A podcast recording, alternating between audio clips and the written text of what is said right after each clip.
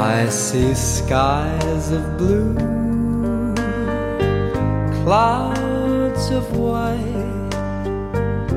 人与人之间的关系跟编剧、创作者跟观众的关系很像，技巧当然要有。明明知道观众他可能看这趴戏，他可能会有一种很不好的观影愉悦，比如说有抵触了他的价值观，或者是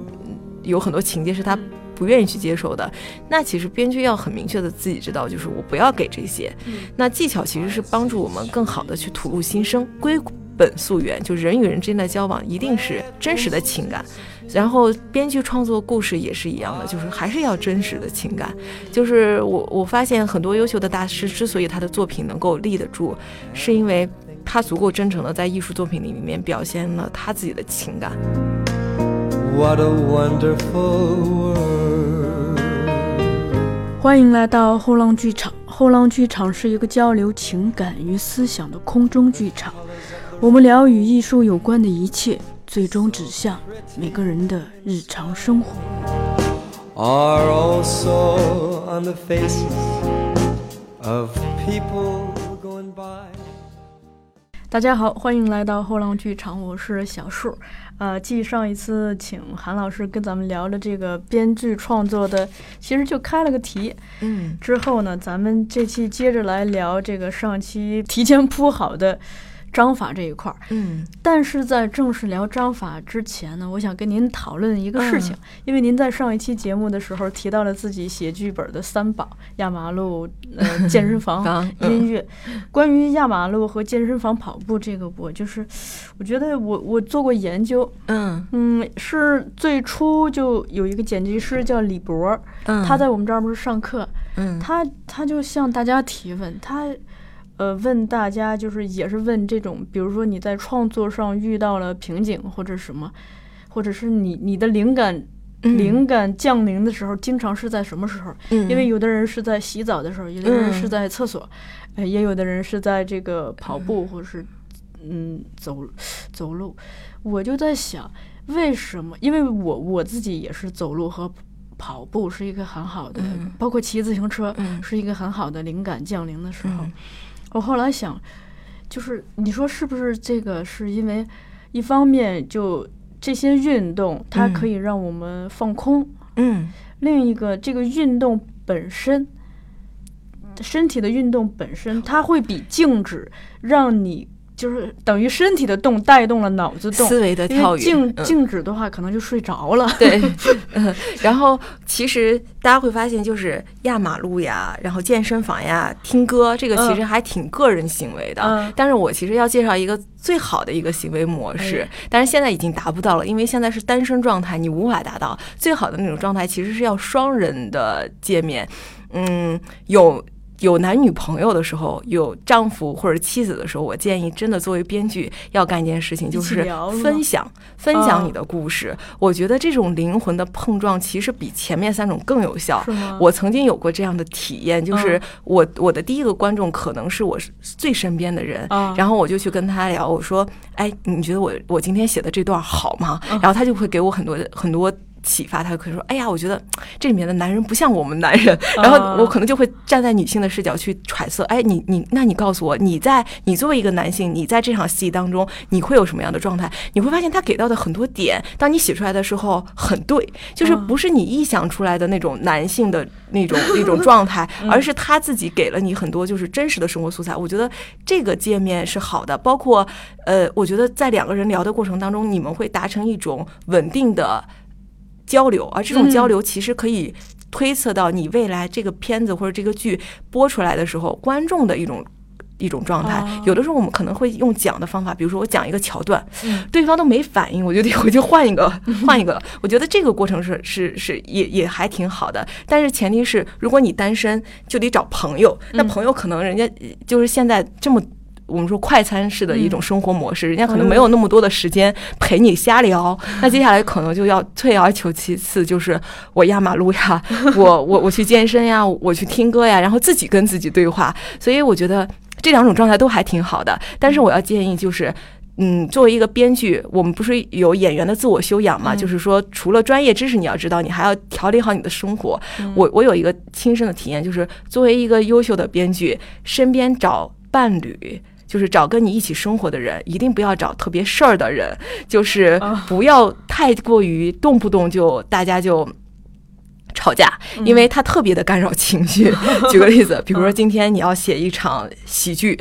然后你你俩上午刚因为一个鸡毛蒜皮儿，可能就是因为他有没有那个倒垃圾，你有没有洗厕所，你俩吵了一一波。然后下午的时候，你可能就必须得去写一喜剧，你会发现你这个情绪是完全调不过来的。我我觉得找伴侣也好，找你身边的朋友跟你一起同住也好，还是要找平稳性格比较好，就他比较有利你创作，至少他不会让你忽然间。大起大飞，你的情绪，我觉得其实作为编剧、艺术创作者，其实控制情绪很重要。呃，我我有一段时间是这样的，就是最累的时候，我是既要上班，我白天要坐班，然后回到家里要写东西。比如说我下班的时间到家是六点半，嗯，我可能自己制定计划，我八点就要开始写。这一个半小时，我其实是在呃放空。这个放空其实就是我要把今天白天所有吸进来的东西都排出去，排空自己。然后降低自己平稳的心情，就无论今天白天咱们遇到了什么都不提了，忘记让自己忘记干嘛呢？进入到你现在要八点钟以后要做的这件事情当中。我觉得专注很重要，就是你只有这样，你才能专注自己的情绪。所以这其实也是就是编剧要做好这个行业，其实除了你专业上学东西，还是要做一些自我的生活的一些调理，包括找合适的对象，包括去。养成一种合理的生活习惯，我觉得这其实也是自我挖掘自己身体的一个过程。有很多编剧是早上七点特别清醒，就是他的早上七点到十二点可能是他的创作欲最强的时候。那有些编剧可能就是下午。我自己察觉到的，因为是之前养成的习惯，比如说白天上班，我可能到晚上我才有这样的兴趣。我后来发现，我不用上班的时候，我也会到，就是比如说周六周天，我到了。我到了八点钟之后，我也还是就是，哪怕我今天白天没有事儿，我也依然进入不去。原因是因为我养成了这样的习惯，生物钟。对，所以我觉得这样的就是作为编剧也是一样的，就是生活习惯是很重要的，就养成自己很好的身体和生活习惯习惯是第一步吧。还有一个就是我顺着您这个瞎猜想的，因为您提到是伴侣最好不要事儿，可能还有一个就是伴侣最好不要太粘人。就是他离不开你，需要找一个相对独立一点，就是各干各的事儿，就需招之即来，呼之即去。我觉得婚姻最稳定的关系，嗯，一定不是依附关系。我觉得很多我我男生女生他在谈恋爱，他可能是想要获取一种依靠。我觉得这个一定会失望的，因为我们经常有句话就是。自己都容易让自己失望，何况你把这种筹码、希望的筹码压在别人身上，别人 别人百分之八十会让你失望，就是因为我们要对自己的人生负责，所以我我觉得找就是排除你不做编剧找。男女朋友或者找伴侣，他都应该是找一个具有独立人格的人吧。就是我觉得最好，这就扯远了。就最好的爱情关系和婚姻关系，我我曾经有一个投射啊，就是大家各有各自己的梦想和各有你自己想要安身立命追求的事业和专业，但是呢，你们其实又能够在。生活界面和灵魂界面互相扶持，这其实是最好的一种状态吧，就是保持一种神秘，就是嗯，我对你你所擅长的东西，我觉得很神秘；你对我擅长的东西，你也觉得很神秘。但是我们同时在生活当中又能构成一些交流，我觉得这可能是最好的。我当然很我这个很理想主义吧，就是我们生活当中可可能很难找到这样的。嗯，我也有问题，如果我没有问题，我也不至于现在单身，对吧？咱们这个已经变成一个非常污染的栏目，非常然后呃拉回来啊，回回到这个章法这块，我想跟您分享一个，就是我自己的一个成长的一个变化。嗯，就呃我一开始这不是被老师说完，我就去拉片子嘛。嗯，我拉片子的时候，我就发现了一件事儿，因为我。我当时是以最笨的方法，我把事情的走向用这个向上或向下来表示。嗯，比如说他是往前推进，那就向上；他遇到了阻碍就向下。嗯，然后我就一直画，一直画，一直画，我就发现，他这个这条这条曲线就特别像一首一乐曲，啊，当时是这样子，然后就你当你找到了这个节奏的感觉。啊，当时就特别的开心。然后后来我不是又那个嗯上班之后蹭了您的课嘛？上完您的课的时候，当这个三幕四段的结构嗯非常明确的在这儿的话，我就发现整个就一个类型片儿的它的这个故事结构，其实是非常大部分非常之工整的，工整的像一个用数学计算出来的，或者是像一个建筑一样，就嗯它它是非常精确的。这个发现就是让我一方面就对这种精确之美吧，嗯就会有一种哇，就就可能依稀的 get 到这种建筑和数嗯学的它的美，包括音乐的美。另一方面就觉得，真的其实很多事情。就不要看它表面上这个故事大嗯开大合也好什么的，它它里头就像一个动物有它的脊椎一样，它是有嗯这个身体结构的。这些发现就让我特别的欣喜。我记得我有一次在读，因为写论文嘛，嗯然后也要读剧作书，我读到了一个概念，特别的对我有启发。嗯就那本剧作书里面对于结构的讲解，它不叫结构，它叫做布局，哦布局毛篇。然后他举举那个。书里的那个作者举了一个例子，举了他一是一个国外的，好像嗯也是咱们后浪出的书。然后他举了一个例子，他说，嗯，做故事其实有点像是搭建筑。他说，嗯建筑内部也有自己的布局。我什么时候开天窗？我什么时候把这个楼做成拱形结构，还是一个呃木质结构，还是一个就是什么样的风格？它其实都是有自己的章法的。那编故事其实也是有自己的章法。当时给了我很大的一个启发。我忽然间发现说，哦，原来原来其实我们故事的三幕四段也好，我的段落感也好，我的幕的概念也好，其实就是我们建筑里面的每一个房间。嗯我我怎么样在前期的时候，我有了素材，我怎么把我的素材装进这些房间里，使它们有效的结合在一起，完成的整个叙事系统。所以这其实是我前期第一个。初始阶段的时候，我对我对结构的理解，嗯我觉得结构挺重要的，就是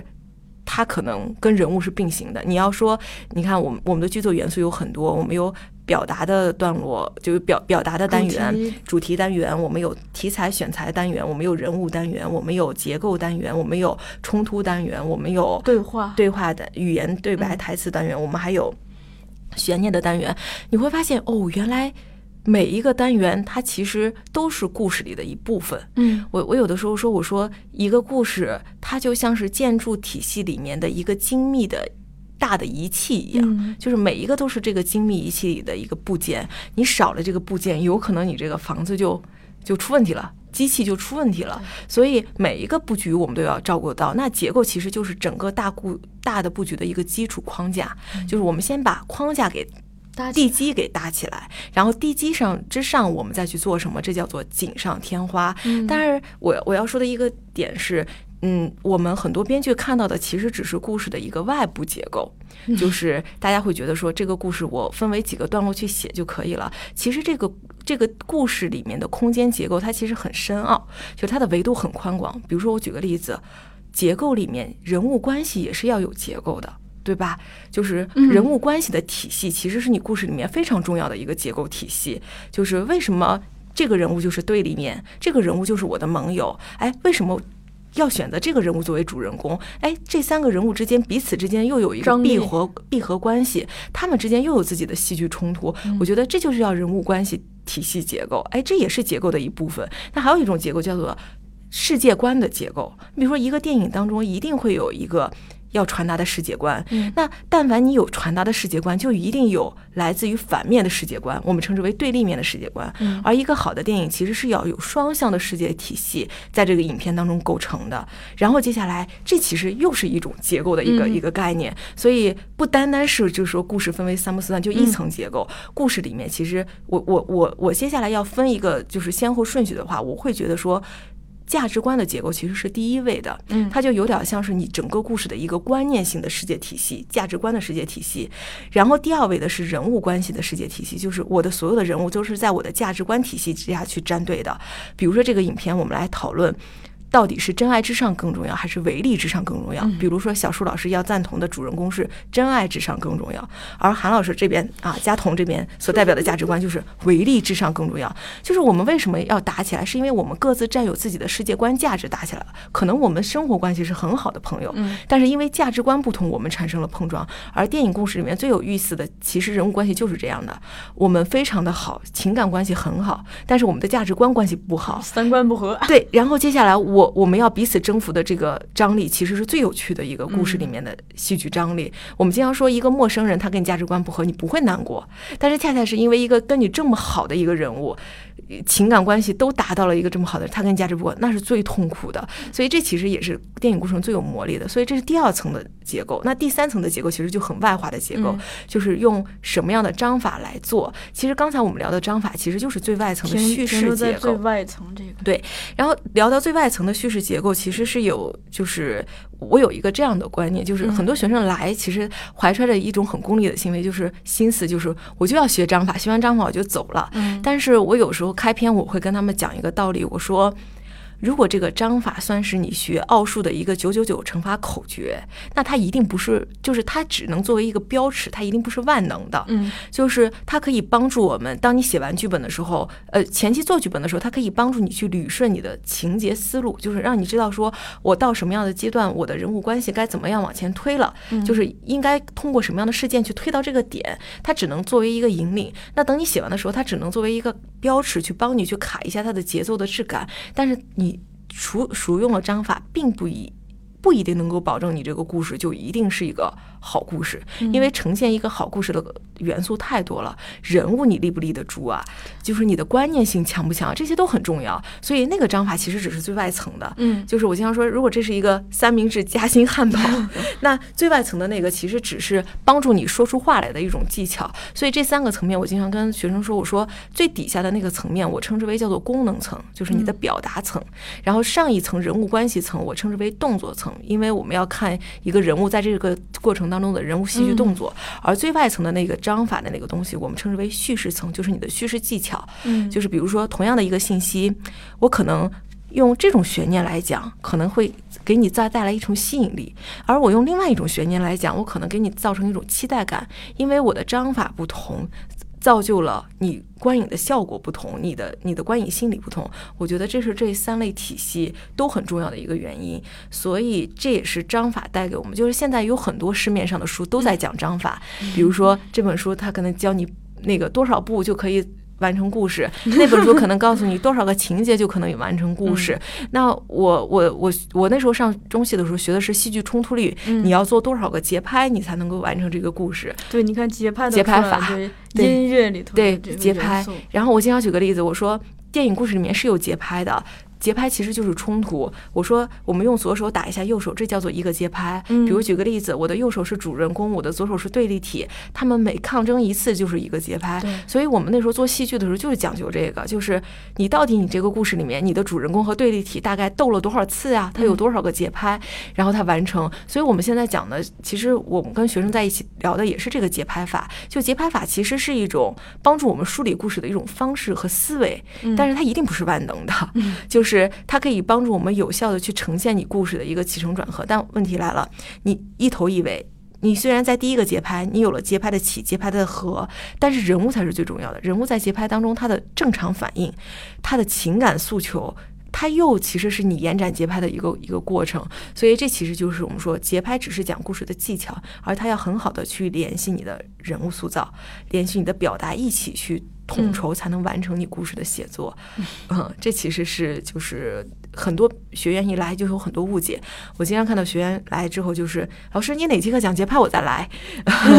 对，就是可能我会跟他说，我说只单纯学了节拍是没有用的啊。但是学节拍其实可以能更好的帮助我们去把握节奏。比如说像刚才小树老师提到的那个规律性的，就是你会感觉到这里面有有它的上升，有它的下降。其实电影是有起伏的，嗯，比如说。我们的上升下降的理解就是，当主人公达成戏剧任务，他得到了一个好的情绪的时候，他是要正的价值和；嗯，当他落败的时候，他是一个负的价值和。因为在三幕四段当中，情节点一的位置是一个正的价值和，情节点二的位置是一个负。负的价值和，所以才使你的故事能够一波三折。对，所以我们我们在讲讲的是这个，但是这只是一个大结构。但是随着故事再往里面去缩，比如说幕底下又有段落，段落里面又有事件，事件里面还要有场景。其实就拿单纯的每一个场景来说，就一场戏也有自己的一波三折，嗯也有自己的正负价值和。你比如举个。我就拿咱俩聊天，嗯，这场戏来讲，比如说我们最后要达成一个好的一场戏，如果我这个一进来，咱俩就开始特别那个友好的嗯聊，聊到最后还是友好，观众可能就会觉得这场戏的很平淡，就是它没有。所以我们有的时候为了挑动价值和，你经常看到这样的故事，就是一个人非常的想给另外一个人送礼物，想给对方惊喜。那一上来的时候，一定跟他对方假装说：“哎呀，今天是你生日吗？”呃，就就可能会会忘记是他生日，先给对方先欲扬先抑，先抑一下，然后最后的时候再扬起来，你会觉得是哎这个好玩儿。所以我们经常看一些戏的时候，单拿出一场戏，尤其是商业类型片，你会发现它内部的这种一波三折的这种设计挺明确的，其实就是。如果结尾是好的，开篇我就是先打压他一下，往往反的方向。就像我见了，我可能一进来我就跟小树老师说：“哎呀，今天我录不了，我胃疼。”然后小树老师就会说：“啊啊，怎么办呀？对啊，负的价值和来了。然后接接下来经历一波三折，你然后小树老师劝我，然后我也吃了药好了之后，然后对我吃了药好了之后，然后哎，最后我们把这件事情达成了，你会觉得哎呀来之不易。其实我们回看很多电影剧作当中的一些有章法的一些设计，其实就是这种章法，就是他在调动观众的情情绪起伏，使观众会觉得说，哎，这个故事不平淡了，他他有他的期待感，它牵引了这种期待感去做。那这个思维其实是我们了解了章法之后，我们自然而然在创作时候带入进去的。嗯，就是我经常说熟能生巧，就是这个你学章法你也可以提，你也可以提炼到这个你观篇观多了，因为很多学员来到是是这样的，就是他可能之前没写章没学章法，但他写出来的东西很符合那个一波三折的那个、那个那个设计。，然后你就问他你是从哪得来的？他说我感觉这个故事就应该这么。其实他说是一种感觉，其实我觉得这是一个看电影看多的。质变的一个过程，就是他看多了，他觉得这类型的影片、这类型的爱情片，一上来俩人一定会吵架。嗯那那我就我就得想了，我别人用吵架的方法，我能不能用别的方法去写，但是使他们达到一种负的一种负面嗯负面情负面心理，这其实是我觉得是，呃，就是我们的章法带来的吧，就是。片子里面暗含着章法，要多看。然后很多剧作上书当中的章法也要去看，然后他会他会用他会给我们提供一种很好的一种一种，我经常说就是像一个像一个拐杖，嗯就是先让你走。但是我们经常说最优秀的大师，就是当他扔掉拐杖的时候，你会发现。以无招胜有招的形式是更厉害的，嗯就是他的章法已经熟能生巧到让你感觉不到他有章法的时候，我觉得这是很牛的。嗯 就是你你明知道他他在这一块儿的时候，他是想做这样的人物关系，但是他的处理方法他不那么做，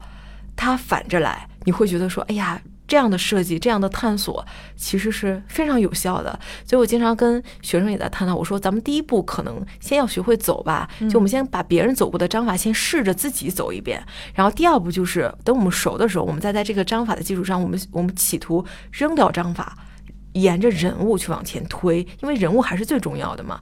然后我们我们去推，我们是否可以找寻出破章法的一些一些一些技巧性？而这些技巧性，当你提炼出来的时候，我经常说，一个优秀的编剧也也是一个很好的学习者，他就会变成你自己的东西。我们觉得就是百试不厌吧，就是你自己在做其他故事的时候，你会自然而然就会融入到你的这种思维体系。所以有的时候我们也会看说，一个优秀的大师他自己做的很多片子，他内部讲故事的一些章法挺像的，就是他讲这个故事和讲那个故事。我那天就举了一个例子，我说理查德·柯蒂斯其实是我一个特别喜欢的一个。编剧导演做《B.J. 单身日记》，然后做《憨豆先生》，做《真爱至上诺丁山》，做那么多片子，然后我就带着学生，我们俩我我们就一起去分析这个片子，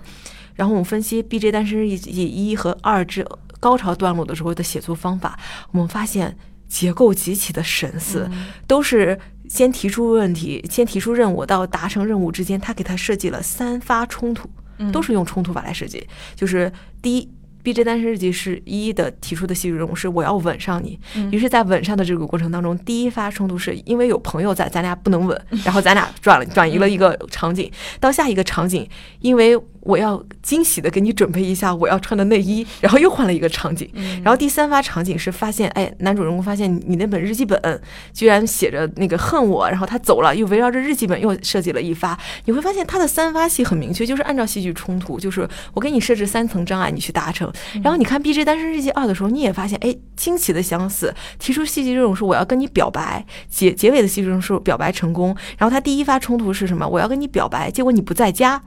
对吧？冲突吧。第二发表白是我我要去找你，忽然间遇到下雨，我觉得我的衣服淋湿了不好看，我要回家换身衣服。你看又是一发冲突。第三发冲突来到你单位上，发现我没有办法当面跟你表白，是因为你在会上呢，我必须得等你会完了之后再跟你表白，然后把你给揪出来。你看惊人的相似，就是一个编剧当他熟悉了他自己章法之后，他一定会就他每写一个故事，他都很很会用自己的这种这种策略去做。所以我们其实。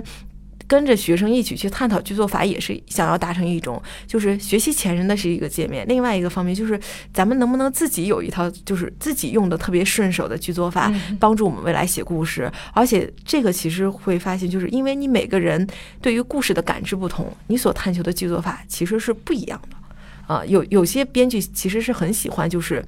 一上来在建制戏剧冲突的过程当中，想要埋现实。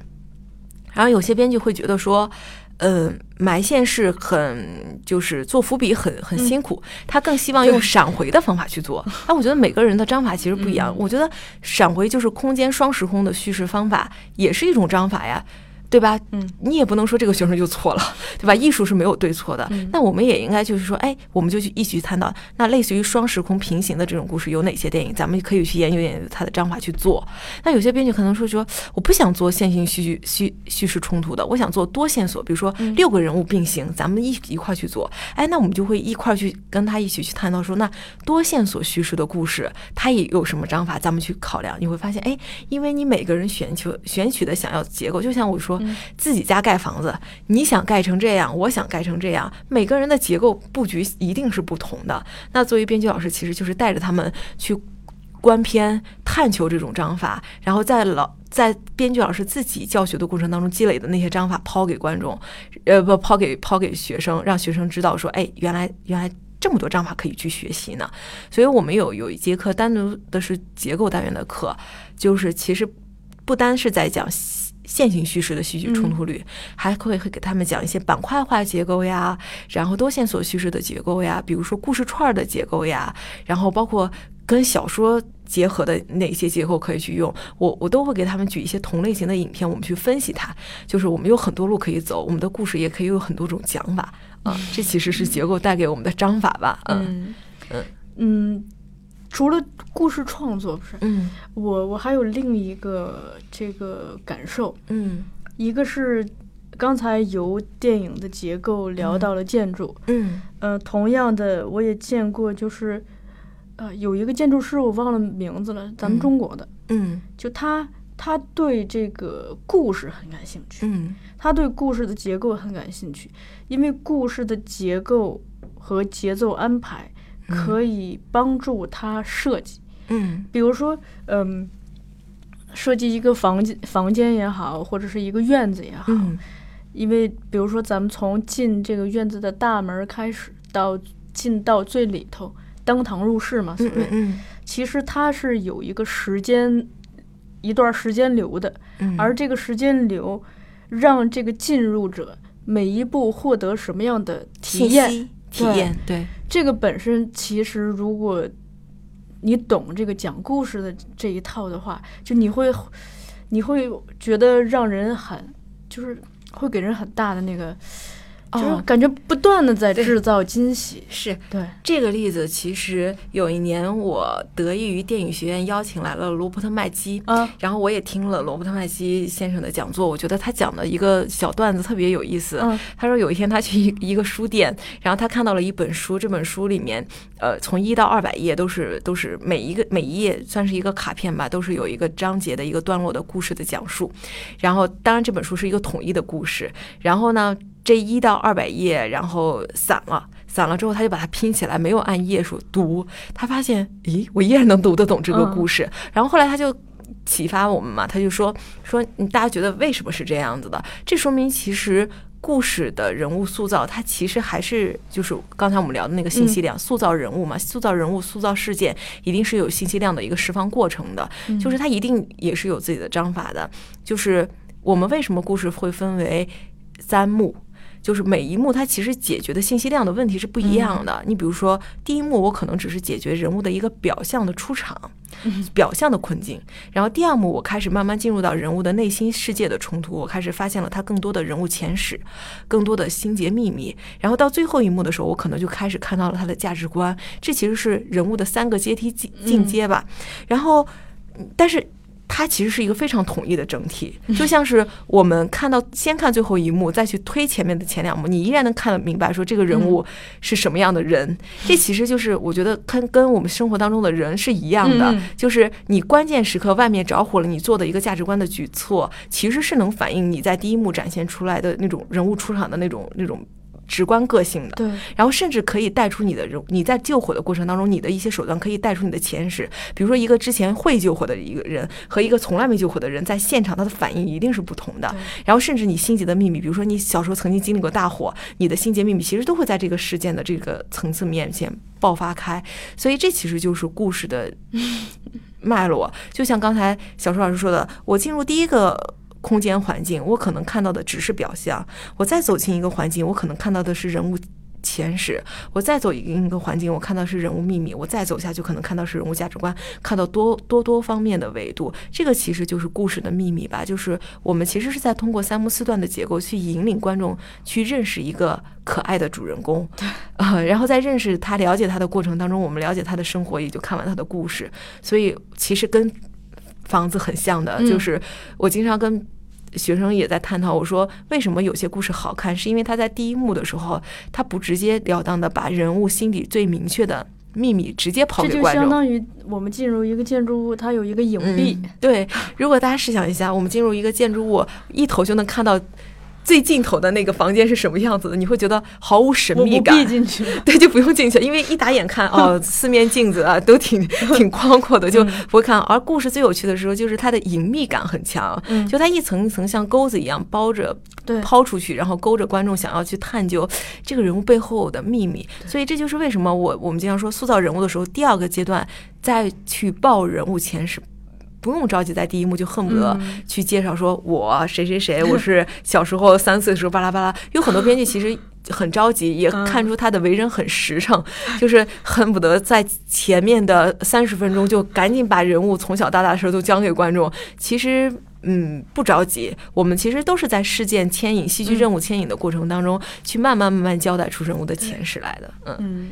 嗯，这个我想起一个事儿来，韩老师，我前两天去了这个。梁思成和林徽因在四川有一个地方叫李庄的一个故居，他们是在抗战爆爆发后，这不是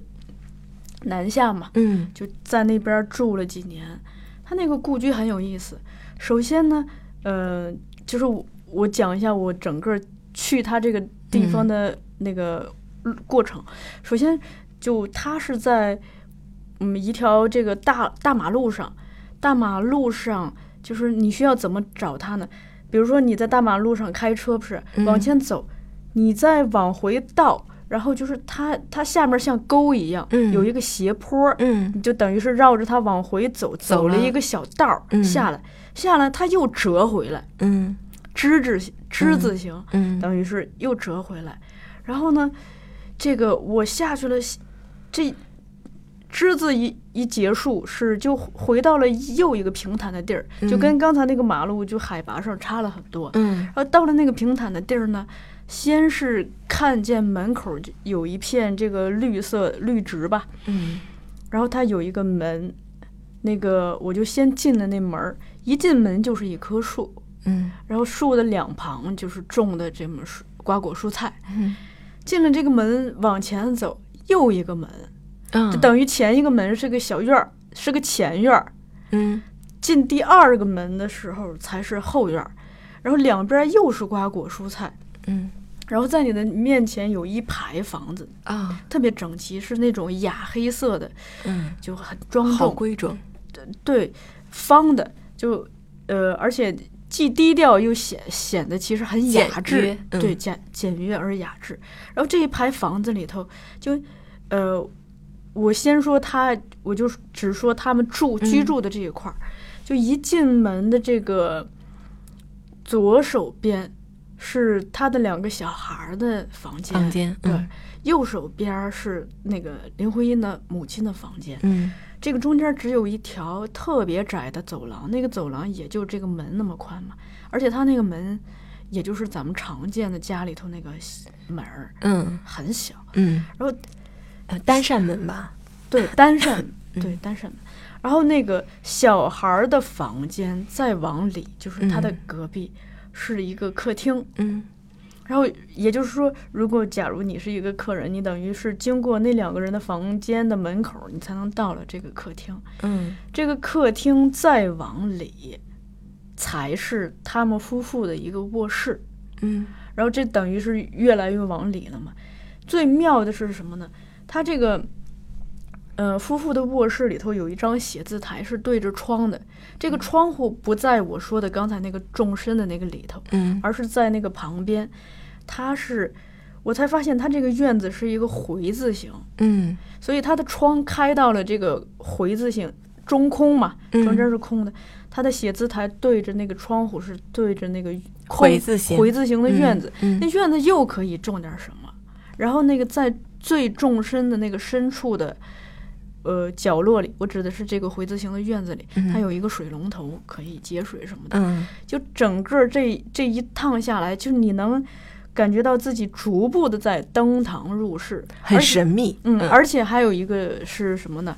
不管是它这个回字形的院子也好，还是说我最初进这个他们居住的这个房子也好，它不是说直接从院子进到家里头，而是有一个走廊的过渡。这个廊它等于是既像室内又像室外嘛。所谓室内，是因为它头顶上有屋檐儿；嗯所所谓室外，是因为它没有墙，是个开放的。嗯所以它有这么还有这么一个过渡带啊，整个过程我的体验是非常的愉悦，也刚好很惊喜，对，嗯而且刚好因为那段时间，在那之前我不是采访了方旭老师，嗯我在方旭老师那儿做那期节目的准备的时候，读到了老舍写的，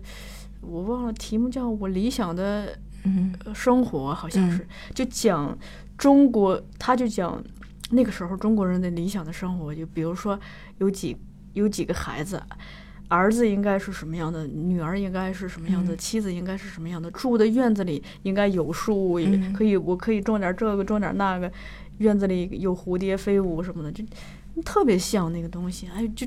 就是会让你有一种家园的感觉，就特别温馨。虽然你想想他们在抗战时期在那个地方生活，其实是很艰苦的，而且那个空间其实是很局促的，但是在一个建筑学家的。这个打理下，即使那么一个局促的空间，它仍然有那么多的层次，而且就整个节奏可以处理的让你逐步的越来越欣喜。所以我们经常说的也是就是这个问题，嗯。一个好的故事，如果我们在结构叙事的过程当中，编剧经历了经过非常精细的编排，观众是一定有这样的观影体验的，就是就像我们说刚才。登堂入室，然后再一路进入到这个建筑物的纵深的内部结构之中，我们获得的这种体验，然后再回看我们刚才在门口的时候这些体验，你会发现每一步可能都是这个建筑设计师在里面的非常用心和细心的设计，它才有了这样的一个一个一个层面。所以这其实就是跟故事的细节很像，就是我们好的故事其实就是在埋伏笔嘛。你可能表面看来你觉得。走一关过去没什么，可能走到第二幕的时候，你再回看第一幕编剧讲的那些信息量，嗯，你忽然间发现，哦，原来还有另外的一番设计，就是它，就是这个椅子，它不单单只是个椅子，它背后它还有自己另外的一番用途，可能这个用途是隐喻上的用途，可能是情节上的用途。我觉得这叫好的故事，而且细节有点像是。嗯，我我经常举例子，我说我说故事有点像是一棵大树，嗯。如果表达是故事的一个主干，因为它是要定主，我们要、嗯。我们要干什么的一一个主干的话，那上面的花朵和果实其实更像是情节和人物，对，那细节其实更像是挂在这棵树上的宝石，就是大家试想一下，就是可能不够亮，但是也有可能不是宝石，也可能是一束一缕光，就这缕光可能就使这个树活起来，它更有了生机，就是嗯一阵风，，对，一阵风，然后，所以我们经常说，编剧其实不怕修改剧本，嗯就是一定好的剧本是磨出来的。就是你前期可能写了一稿、二稿、三稿，你可能会觉得说，哎呀，呃，也也可以，就是它有了。情节有了人物也可以，但是我们经常有的时候是写完了之后，我们再反过去去加一些情节细节，其实是是埋伏笔，就是为了能够使这缕光能够一点一点的渗透进来。我们经常说，你故事里面有了裂缝，你渗透进去，它才能使整个故事更饱满嘛。嗯所以修改剧本阶段其实也很重要。然后我们经常说说，就是故事你越修改的精细，编观众发现的漏洞也就会越少，你的故事其实也就离成功也就更进一步。嗯当然，我们有句话叫说，这世界上的故事。哪有没有漏洞了呀？一定会有的，都是人编排的。嗯没有谁的人脑比谁的人脑更优秀，没有谁比谁更天才，只有谁比谁更用心和用功吧。嗯所以，用功的编剧一定是在这个过程当中，他更用心、更细心，他才能够把这个网编得很细。当他编的这个网越细的时候，观众会发现的惊奇和秘密也就越多。就像刚才小树老师浏览那个房间，浏览这个建筑也是一样的，就是你发现的秘密，发现这个秘密是谁的秘密。其实，我觉得此时此刻作为作为小树老师，已经不单单只是在赞赏这个建筑好了，其实是在赞赏建设计建筑背后的人，就是那个艺术家。就像观众在看故事也是一样，他可能前期是在赞赏你的情节和人物，但是当你回看到这些这么匠心独运给我带来的这种观影体验的时候，我们其实更感激的其实是编剧创作者和艺术创作者、导演创作者吧。所以这其实也是我经常跟学生在交流一个，我我有时候在说，我说其实成为一个。一个就是创作一个好的艺术作品，它当然很重要，但是努力让自己成为一个优秀的编剧更重要。就是这种这种魅力，其实是要比单一的你的一个作品的魅力要更重要。就是换句话说，别人的故事可能放在你手上就能火。嗯我们业内有剪辑老师呀，你看导演系的周晴佳老师，我们曾经业内传传一个一个语言叫做什么呀？很烂的片子放到周老师手上，他就能给你剪活了。嗯那编剧其实也是一样。别人的题材可能拿到他们手上，可能没写好，但写在你手上，你拿到它，你就用你的智慧把它给做活了。这其实就是我觉得是你安身立命的一种一种专业素养吧。嗯而其实教学就是编剧教学，其实更明确的不是很功利性的带着学生去说，三天之内大家必须得把这个东西写出来。嗯那有可能人很多学生可能三天之内写不出来，人第七天的时候人才有感觉。但是我觉得学习的这个体验是特别好的一个过程，因为他思考了，他在思考这个过程，他培养了习惯。我这么说吧，就是你经历过学习的跟没有经历过学习的，你肯定会有有有差别。哪怕你可能经历学习，你没有出成果，但是这个学习的这个。阶段性的这个过程其实是很重要的，它其实是开拓思维。我们有的时候就是说教学，教学的最终，我特别喜欢一个片子叫《三傻大闹宝莱坞》，里面就有一个理念，就是那个学生就在跟他的校长讲。教学最教学最终的目的不是说你要获得一个什么奖，获得一个什么成绩，你在这个过程当中只会产生竞争的压力。你最终的其实还是在于你学到了什么，嗯就是你能不能把这个用用到生活和实践。就那个故事特别的感感动我，就是让我在回看自己，嗯，就是跟跟大家去探讨这种学术的时候，我会觉得探讨学术的终极目的。当然很重要，但是过程其实更重要。就是有的时候我也会跟我的博士同学，我们一起凑在一起去聊一个话题，我会觉得这个过程，就尽管可能我们经历了很长一段时间，我们去磨这个话题，我们包括开剧本会也是一样，我们磨这个话题可能没有结果，可能你有你的想法，我有我的想法，但是在这个过程当中，我们思维的碰撞，你会发现造带来的这种这种见识的成长，其实是更有趣的，因为。如果你不跟他聊，你可能不知道说哦，原来他的知识体系里面还有这么愉快的，嗯就有趣的灵魂嘛，还有一块这么这么你未曾开掘的一块宝藏呢。然后他也通过跟你聊，他会了解到说哦，原来你的思维模式是这样的，你的学术概念模式是这样的。就是大家有没有发现，就是我们每个人在聊一个话题的切入点的时候，我们其实都带着自己的学术体系。嗯，这个学术体系其实是从生活当中学习当中来的。比如说，我是一个学物理的，我看到这瓶水，我我分析它，我肯定是用物理的界面分析，我我潜移默化的。那作为编剧，可能就会想说，哦，这个杯子可能是个重要道具。就大家的学术体系承载了我们对这个故事的嗯解剖，所以我的博士的同学里面也有很多就是。嗯，他可能是从别的专业来的，但是他带给了我好多启发。就比如说学法律的同学，他可能啊对待这个剧的想法，他是这样的一种思维，哎，我觉得很很有趣。然后他可能之前是学学那个 IT 的，然后他会他会用另外的一种视角进入你，我我会觉得这些碰撞其实是特别有用的。而咱们的那个学习过程其实也是在力求这个要。要当然出成果只是外在的表现形式，但是其实背后获取的这种与他人思维的这种交错，其实是更有意思的。所以我更喜欢的是在受，就是跟学生在课堂上的时候，会有一个环节叫做打开心扉的环节，因为大家大家前期可能不会就很生很羞涩，不善于打开。我基本上前两前两次课，前两天的课都会讲理论，到第三次课的时候，我就开始慢慢的。跟他们打开心扉，我就说，我先说一个我的故事，我抛家底，我真的是这这些年基本上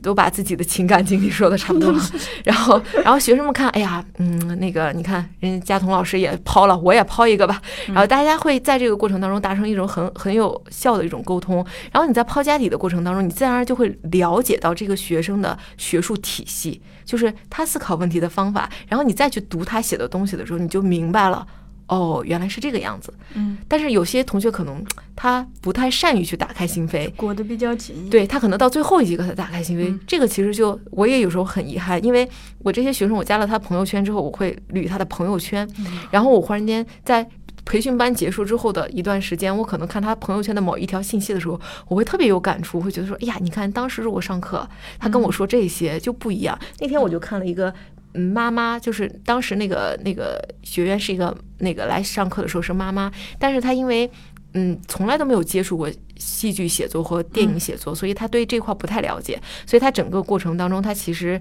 嗯打开心扉也只是打开了一点点，就是说到她家庭的情况而已，然后其实并没有更多的就是。进入到实践当中，就是听了很多其他同学的故事，然后没有没有很深入的去写作。但是有一天我在看他朋友圈的时候，就看他经历一个小点，就是因为是女儿过生日，他把这些年来跟女儿之间发生的点点滴滴说了出来，我才知道哦，原来他很早的时候就是。自己一个人带孩子，然后它里面很多感人的细节让我当时深有感触。我说，你看，这其实就是就是每个人打开心扉的气口不一样，有些人可能聊一聊就能打得开。你比如我们那时候在本科上表演课的时候，我们的表演老师是让我们就是解放天性，我我们是在这样的一种。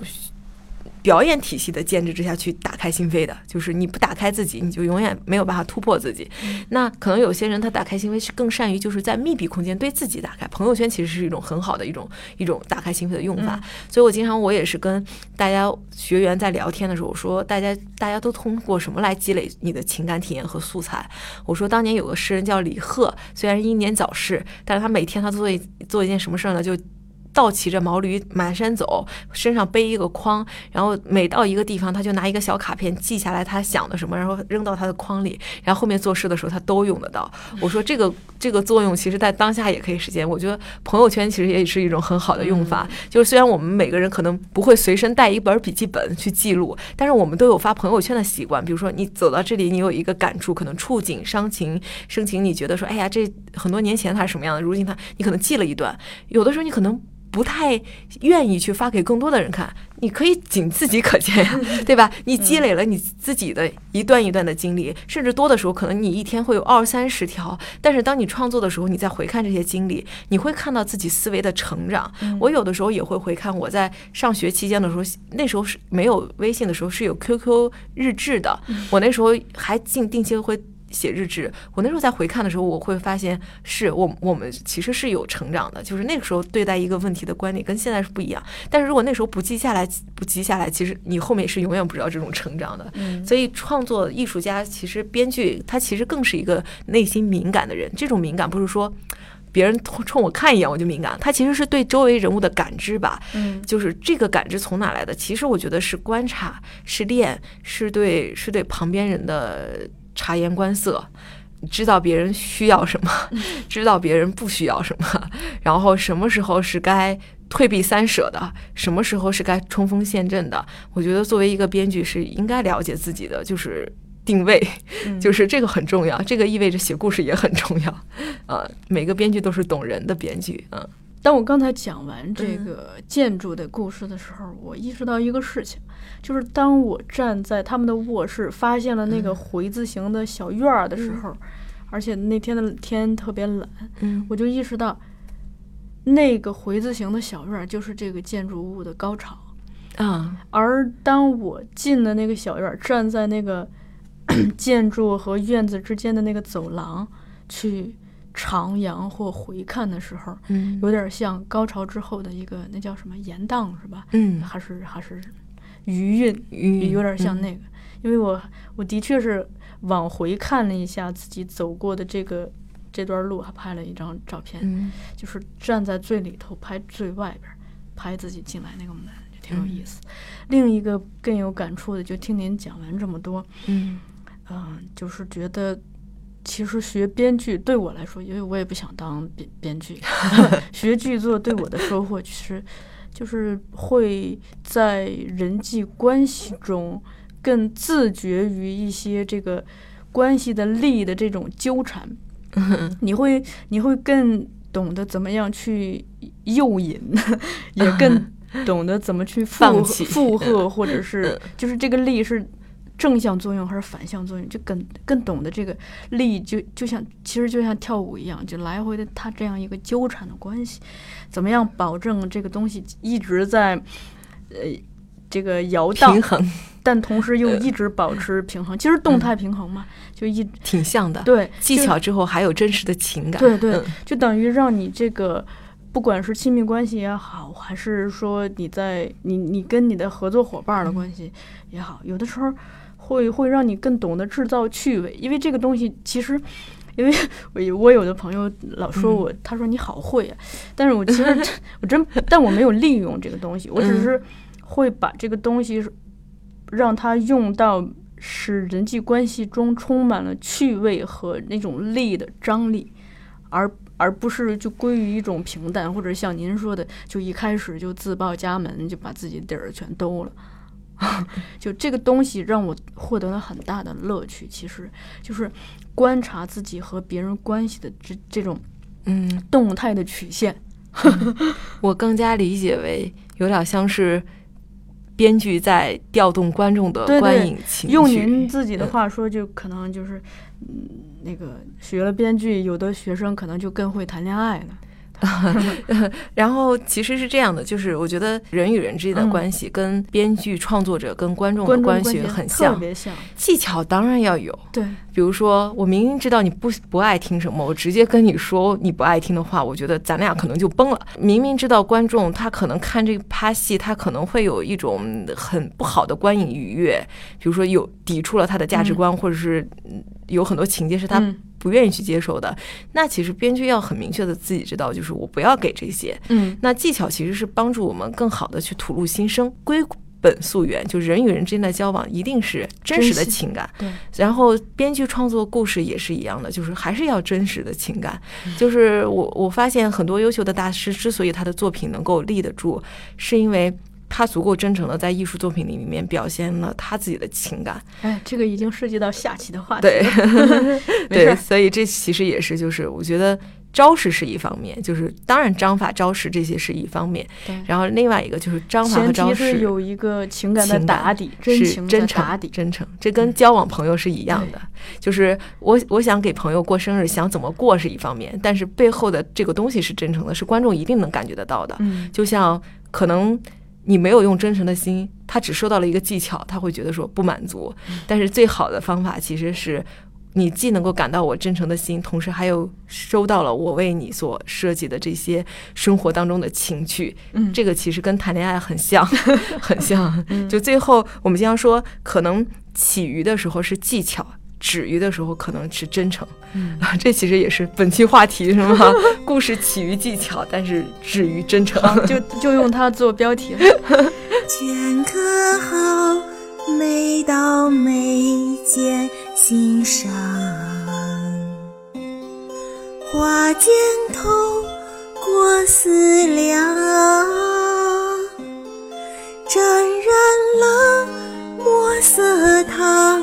千家文都泛黄。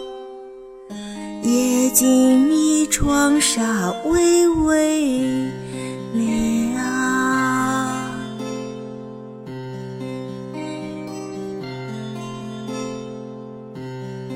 拂袖起舞，于梦中徘徊。相思满上心扉，他眷恋梨花泪，